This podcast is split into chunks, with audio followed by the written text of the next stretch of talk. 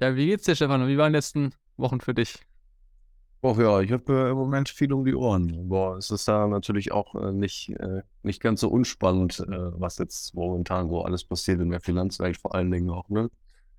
Und äh, ja, mittlerweile ja auch wieder in der Kryptowelt. Wird ja schon äh, echt spannend momentan. Binance ist ja auch gerade ein bisschen mal in der Schusslinie. Von daher, äh, ja, wirklich langweilig.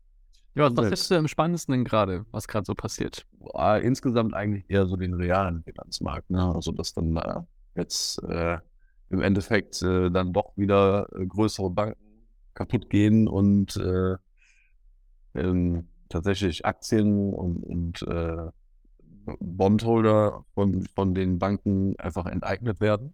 Also so richtig krass finde ich das mittlerweile, was da passiert. Äh, also so als, als hätte man so gar, gar keine Rechte, wenn man, wenn man einen Teil eines Unternehmens besitzt. Das finde ich schon sehr, sehr, äh, sehr, sehr krass.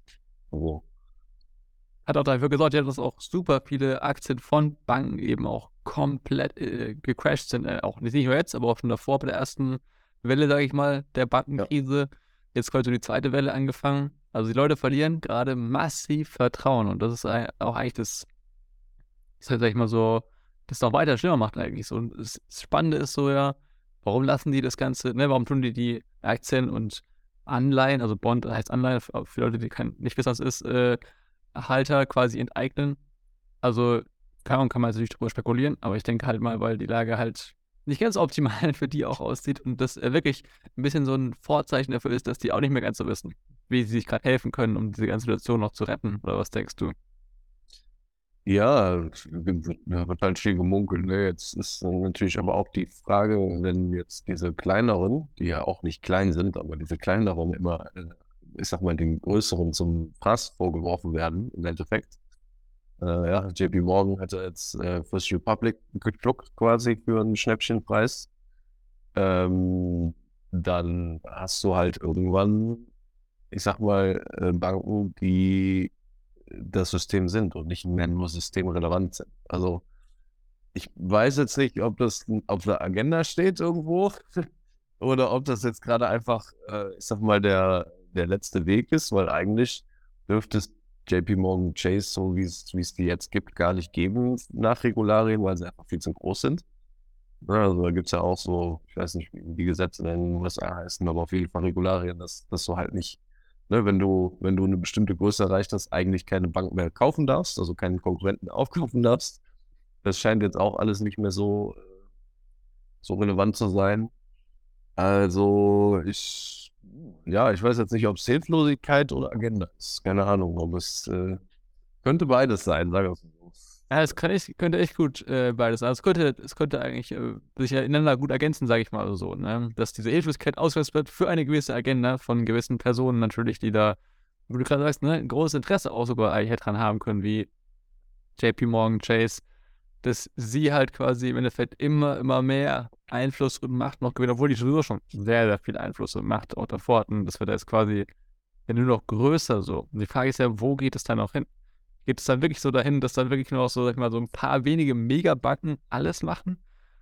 Und vielleicht spielt es ja auch sogar dieser ganzen Sache mit, sag ich mal, digitaler Dollar, digitaler Euro und ne, diese Sachen ja auch in die Karten, dass die Zentralbank, weil natürlich äh, im grundlegenden Ding bei dieser Zentral, bei diesen CBDCs, den zentralen Kryptowährungen, könnte die Zentralbank alles machen, aber wahrscheinlich wollen die das gar nicht machen, weil die gar nicht die Leute und das Know-how und so weiter haben, aber vielleicht wollen die halt eben, weil die Zentralbanken sind im Endeffekt auch nichts anderes als, sag ich mal, da sitzen halt die Leute der anderen powervollen Banken, die, die, die Top-Leute quasi auch mit drin und äh, entscheiden, dass vielleicht eben ein paar wenige Top-Banken im Endeffekt diese ganze Sache halt einfach dann ausführen für die Zentralbank, ne, als Partner, wenn man das so formulieren möchte, so.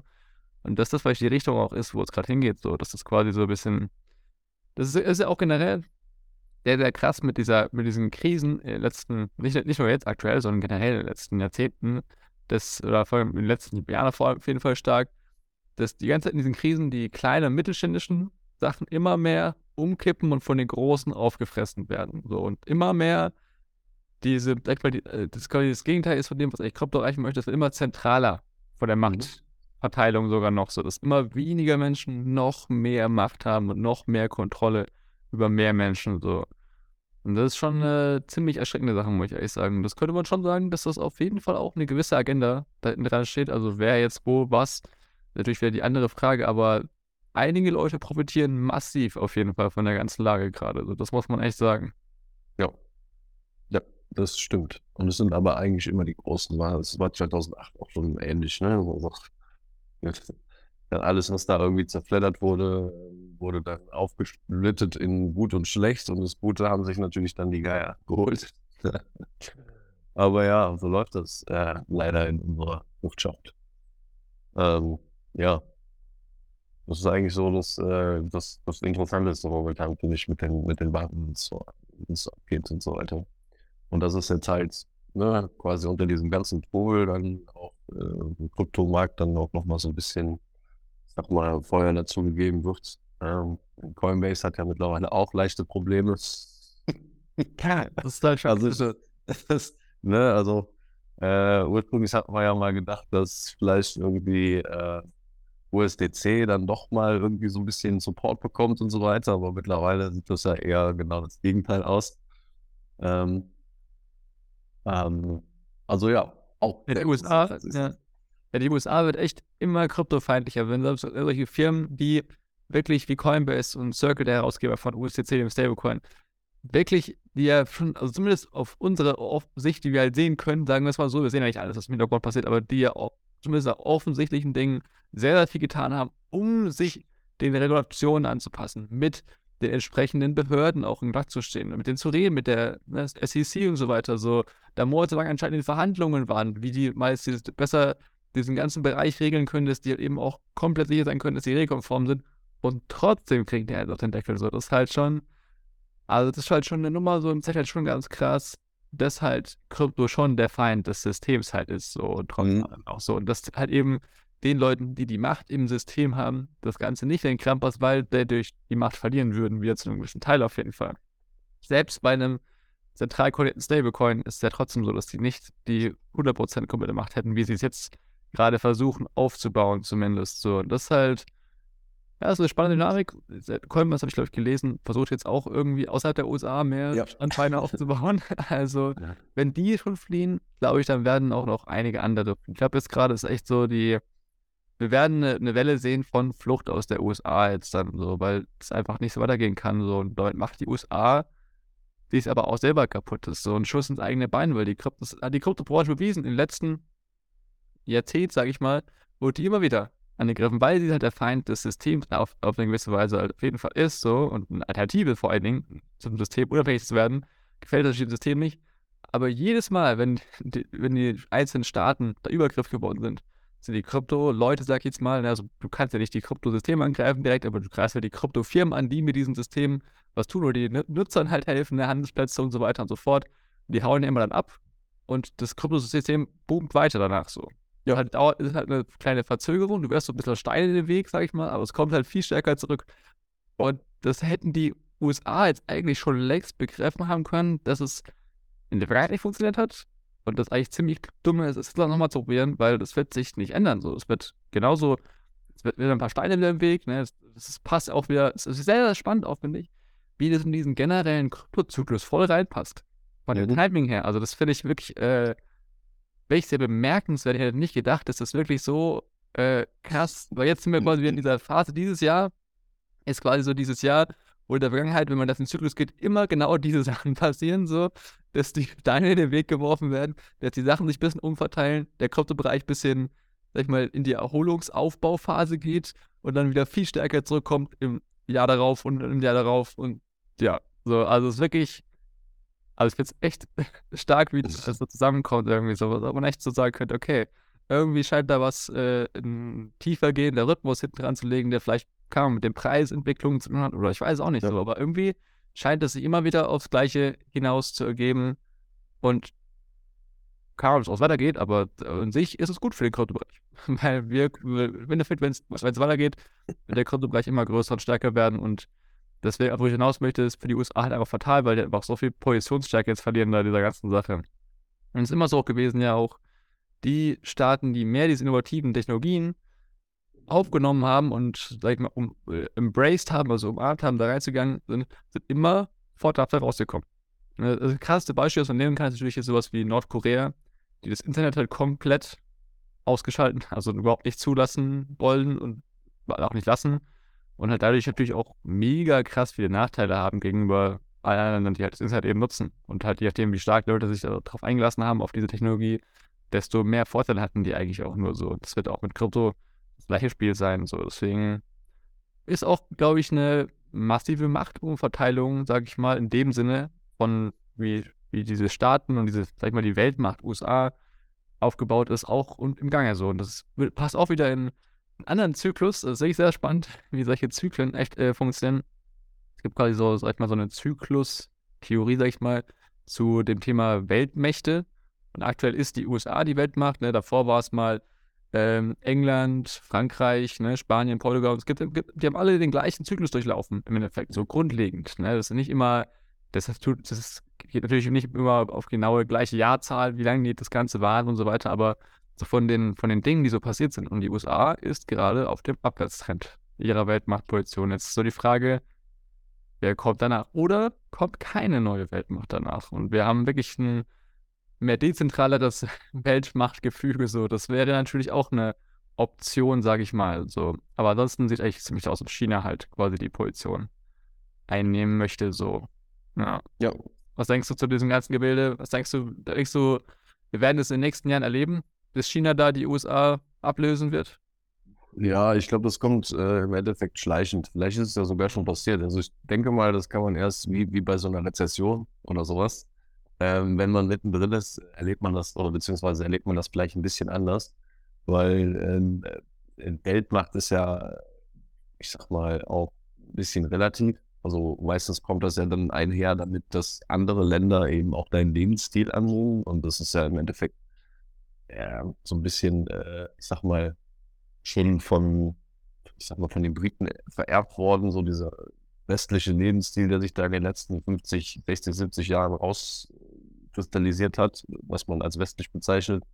Ähm, da hast du ja dann auch, oh, sagen wir mal, nicht nur die NATO-Länder, sondern auch andere Länder, die dem Lebensstil im Endeffekt folgen. Und wenn du jetzt natürlich äh, in China guckst, da ist äh, ähm, offen totalitär alles eigentlich. Jetzt weiß ich natürlich nicht, wie erstrebenswert das für andere Länder ist, äh, sich diesem Lebensstil anzupassen. Ähm, gut, ein paar gibt es natürlich schon, wo das so passt. Von daher, ähm, also ich glaube, also ich denke, so, so, ich sag mal, in Anführungsstrichen Weltmacht oder ich sag mal vorherrschende Kultur oder sonst irgendwas, hat auch immer was damit zu tun, wenn andere Länder eben deinen dein Stil und deine Ideologie irgendwo annehmen. Und bei China sehe ich das jetzt eher nicht weil die halt von Anfang an auch, gerade bei den Ländern, wo sie versuchen, geopolitisch irgendwie einen Halt zu bekommen, eher mit der Axt reingehen als mit äh, irgendwas anderem. Die Amis sind da ja sehr, sehr subtil. Also ich kann mir schon gut vorstellen, wenn man das jetzt nicht nur an militärischen Zahlen oder Wirtschaftszahlen festmacht, was, was, ich sag mal, die Weltmacht ist, ähm, kann ich mir schon vorstellen, dass China da noch ein paar Jahre braucht, wenn es denn überhaupt der Fall sein sollte. Mhm. Also im Endeffekt ähm, sind, spielen ja viele Faktoren rein. Aber so, ich sag mal, der vorherrschende Macht, Macht, Machtfaktor wird, glaube ich, noch ein paar Jahre bei den, bei den USA liegen, auch wenn die gerade mit Anlauf versuchen, das äh, irgendwie anscheinend äh, zu verkürzen, diese Zeit. gerade was so, gerade was so das, das vorherrschende ähm, finanziellen Weltmarkt angeht. Und da sehen wir jetzt gerade schon krasse Entwicklungen, äh, dass sich da einige Länder eben von dieser Dollar-Dominanz äh, abwenden und auch, ich sag mal, die, die schwachen äh, Länder, wo Argentinien oder sowas, äh, die normalerweise dann als, als äh, Fallback-Lösung immer den Dollar hatten, anstatt ihre eigene Währung oder was sich dann halt automatisch in der Bevölkerung halt eben etabliert hat, ähm, versuchen jetzt halt irgendwie mit, mit Brasilien was zusammen auf die Beine zu stellen und so weiter.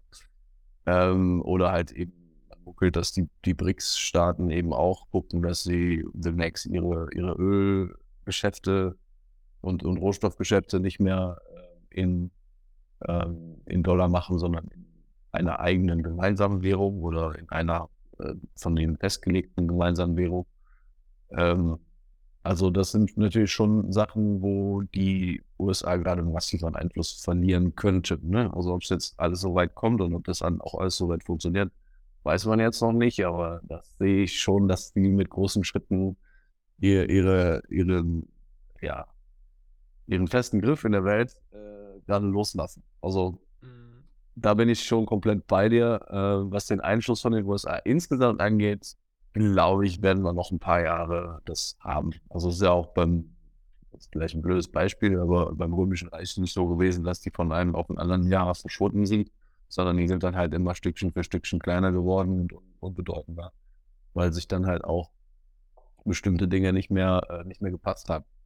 Ja, also haben eben äh, die unterschiedlichen Länder, die eigentlich den römischen Lebensstil angenommen haben, dann immer gesagt, so, nee, jetzt haben wir hier unsere eigene Kultur, geht mal weg da aus Rom. Wir machen jetzt was, was wir hier für richtig halten. Und ich würde mal sagen, dass, äh, dass das dann gleichbedeutend wäre, dass äh, bestimmte Staatenbünde, ob das jetzt die NATO ist oder EU, dann halt auch irgendwie zurückverkühlen könnten. Ja, also EU ist ja im Endeffekt auch so ein bisschen der, sagen wir mal, der Wingman von den USA. Ja.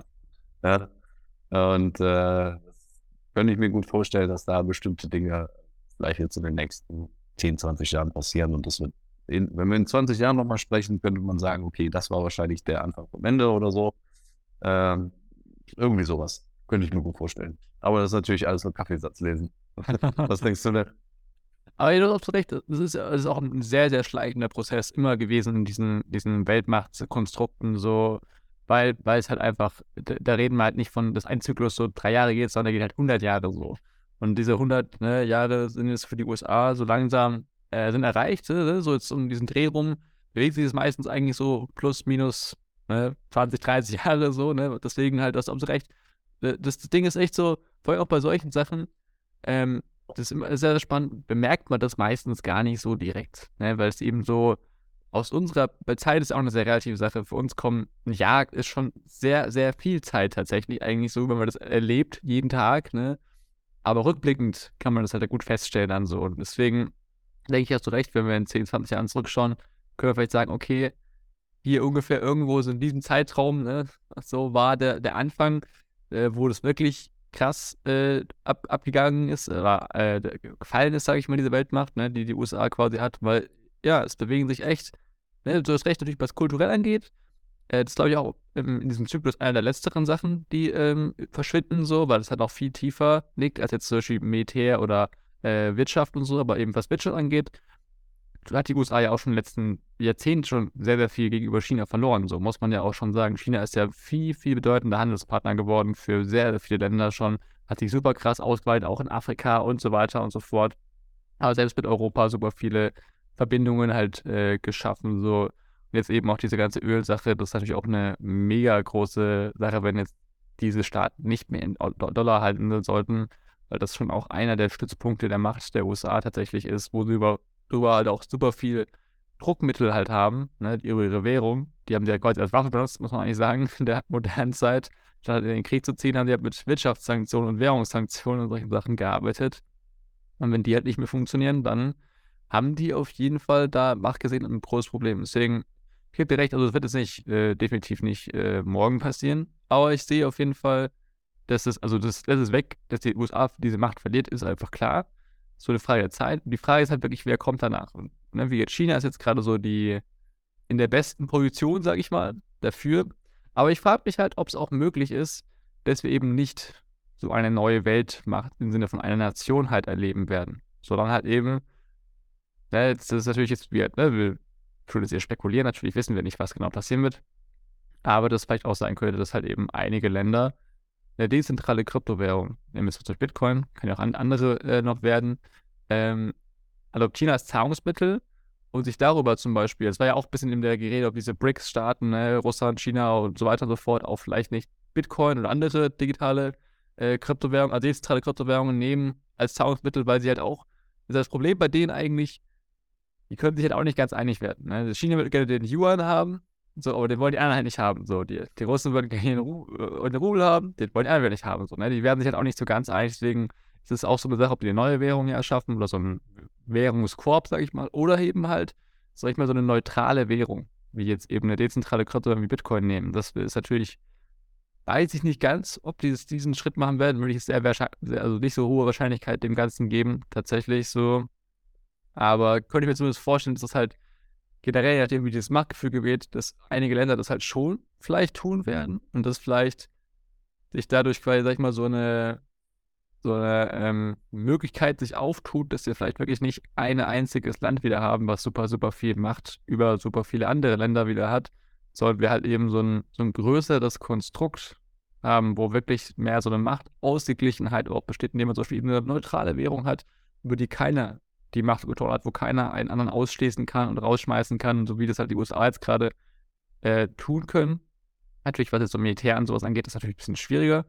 Ähm, aber so wirtschaftlich gesehen könnte es äh, dazu kommen, dass man wirklich so, ein, so eine Ausgeglichenheit schaffen kann. Also ich tue zum Beispiel auch so äh, sagen gerne, die, die Technologie von Krypto, was die uns eigentlich so ganz grundlegend ermöglicht ist, dass wir global zusammenarbeiten können und uns vertrauen, äh, global zusammenarbeiten können, ohne uns zu vertrauen.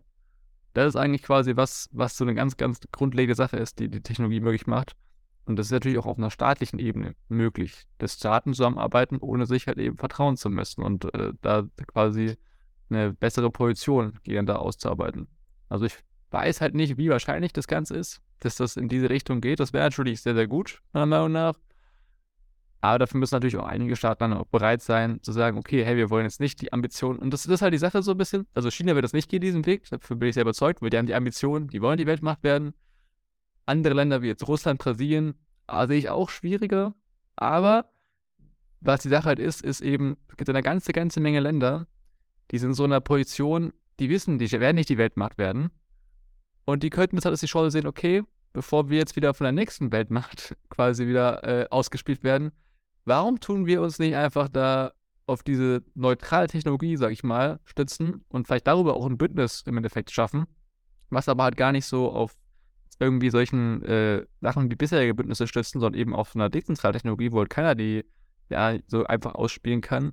Und dadurch quasi, natürlich könnte es auch sein, dass wir auch dann zwei ne, Konkurrenten-Weltsysteme sehen, dass einige Länder halt eben in diesem dezentralen System agieren zusammen und andere halt eben in diesem, vielleicht China der Boss ist, sage ich mal so. Das wäre, also ich sehe auf jeden Fall eher, wenn dann das halt eben solche Länder, die jetzt halt keine Chance haben, auf diese Weltmachtposition halt eben sich da diese Technologie nutzen. Das sehen wir ja auch ja schon, dass das die Länder sind, die auch am meisten der Unternehmen natürlich so, weil die halt wissen, das ist halt so die beste Möglichkeit für die eigentlich. Ist es ja auch sogar. Was denkst du dazu? Äh, ja, so läuft es ja meistens dann nicht, dass äh, die Länder selber entscheiden. Gerade so kleinere Länder, die jetzt nicht so, so fest im Sattel sitzen wie China oder USA oder sowas. Ähm, die werden natürlich dann von den Größeren beeinflusst. Äh, Dinge zu tun, die die Größeren gerne wollen. Und so läuft es ja eigentlich überall, ob das jetzt auf Länderebene oder ob das jetzt auf geschäftlicher Ebene, wirtschaftlicher Ebene oder sonst irgendwas ist. Von daher glaube ich, dass eigentlich eher nicht. Ich glaube, es werden, werden Ausnahmen bleiben. Zumindest vorerst. Also, dass sich da äh, Staatenbünde zusammentun, die wir jetzt so vielleicht nicht auf dem Schirm haben, das kann ich mir gut vorstellen. Ne, gerade so ja, BRICS ist ja eigentlich schon so ein bisschen zusammengewachsen jetzt über die letzten Monate, Jahre, keine Ahnung. Ähm, dass die sich vielleicht noch ein bisschen vergrößern und dann noch einen Block darstellen, der so, ich sag mal, so als Kontergewicht gegen, gegen den Westen so ein bisschen grob äh, dienen kann. Könnte ich mir gut vorstellen. Hast dann momentan halt auch immer noch die OPEC, die eine ziemliche Macht hat. Was ja äh, vermutlich jetzt über die nächsten 10, 20 Jahre eher weniger wird, aber ähm, die werden ihre Macht immer noch behalten, vor allen Dingen, wenn, äh, wenn so westliche äh, Strategie eher ist, so vom Öl wegzugehen und äh, Ölfirmen keine keine neue Förderung und keine neue Raffinerie mehr, mehr baut, weil es tot gesagt wurde. Ähm, das heißt, wenn wir nicht irgendwie sinnvoll von diesen fossilen Energieträgern wegkommen, was ich jetzt erstmal ehrlich gesagt nicht sehe, weil einfach noch viel so viel Energiebedarf da ist, den wir so mit Erneuerbaren gar nicht decken können. Zumindest ist meine Einschätzung. Ähm, da werden die halt auch eine ziemliche Macht bekommen. Ja? Und die denke ich mal, wenn die, wenn die sich dann halt eben dazu einigen, ähm, vielleicht eine gemeinsame Währung irgendwie zu, zu benutzen, die dann irgendwie, wie auch immer geartet ist, eine eigene neutrale Währungsbau, wie du eben schon sagtest, oder von mir aus auch irgendwas Kryptomäßiges, was ich erst, also ich, realistischerweise glaube ich das nicht, weil sie machen diesen, diese Bewegung ja nicht, um Macht abzugeben, sondern um Macht zu bekommen oder zumindest Macht über irgendwas, ne? ob es jetzt die USA sind oder sonst irgendwas. Ähm, und Kontrolle eben. Und wenn man eben was dezentralisiert, dann gibt man Kontrolle ab. Das ist, glaube ich, nicht in der Natur der, der Leute, die in Machtpositionen sind.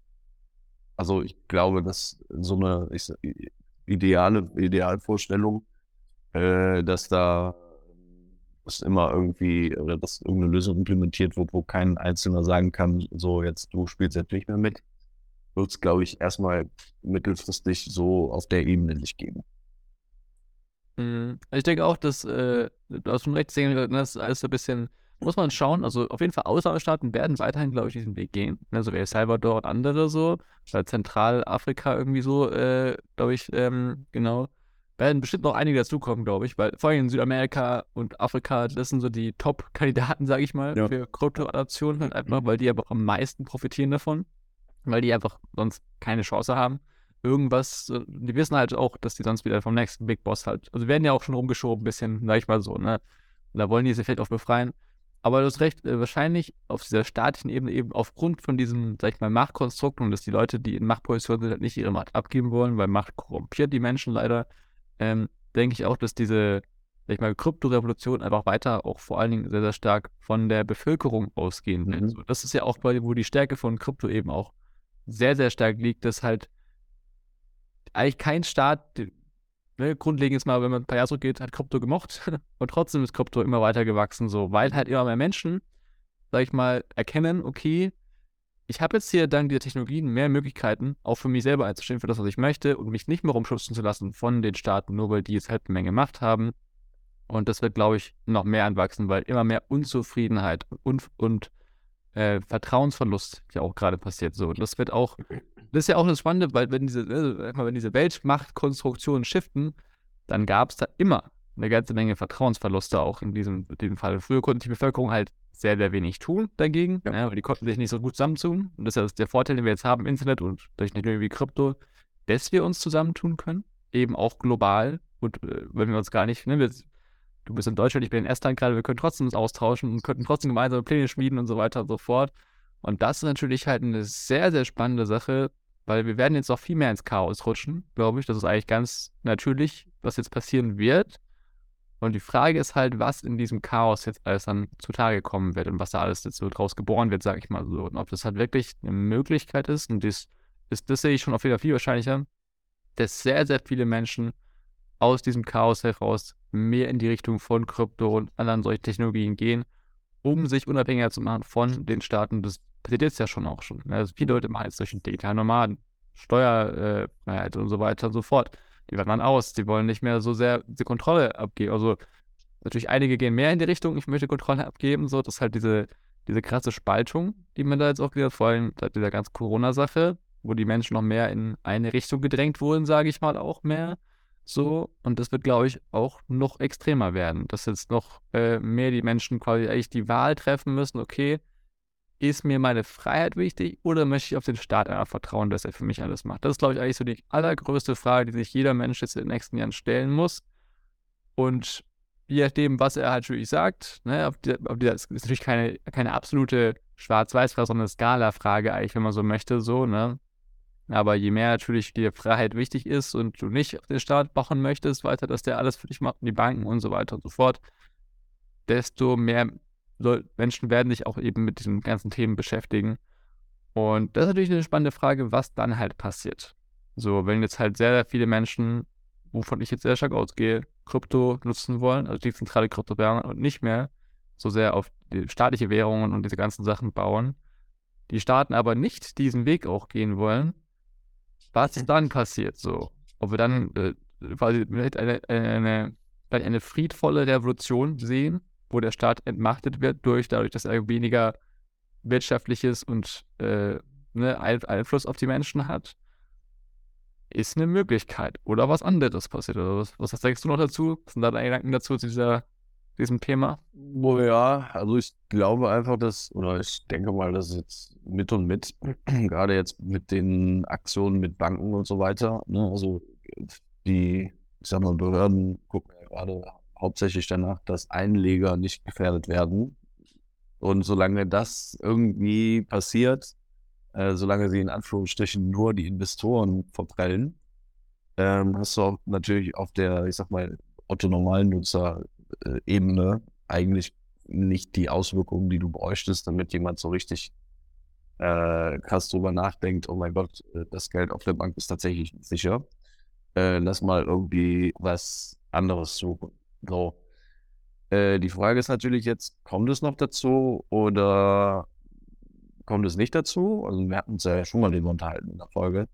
Ähm, also solange der Otto-Normal-Bürger, sag ich mal, keine persönlichen Auswirkungen davon mitbekommt, dann geht er morgens zur Arbeit, kann am Wochenende einkaufen gehen und alles ist gut. Ja, gut, Inflation wird alles ein bisschen teurer und so weiter und so fort.